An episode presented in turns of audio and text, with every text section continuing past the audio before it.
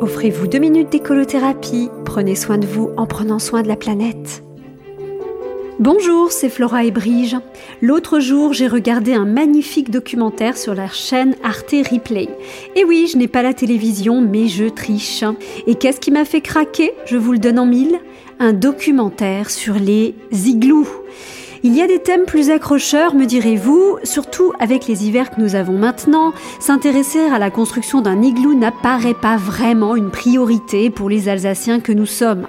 D'autant que pour construire un igloo, il faut trouver des strates de neige très dures, car les Inuits ne construisent pas des igloos comme nous, en amassant de la neige molle euh, comme pour faire un bonhomme. Ils réalisent un véritable travail de maçonnerie en découpant et en taillant au couteau des blocs de neige durcis.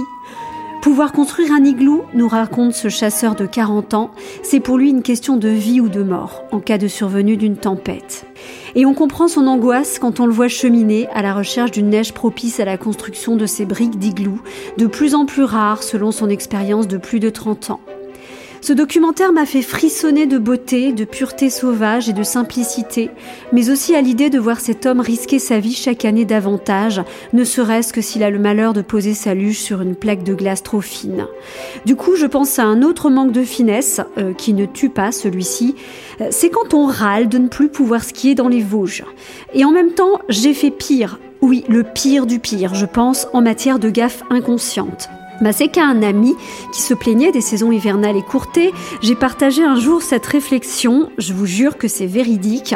Je lui ai dit Le ski, oui, mais les bonhommes de neige sont vraiment de plus en plus rares et regarde depuis combien de temps on n'a pas pu construire un igloo. Un igloo? Euh, Quel igloo? m'aurait répondu cet Inuit. Ah, cet amas de neige molle ramassé et amassé sans couteau? La honte. Non mais j'entends d'ici le destin me chanter sous forme de montée des eaux. Igloo, igloo, igloo.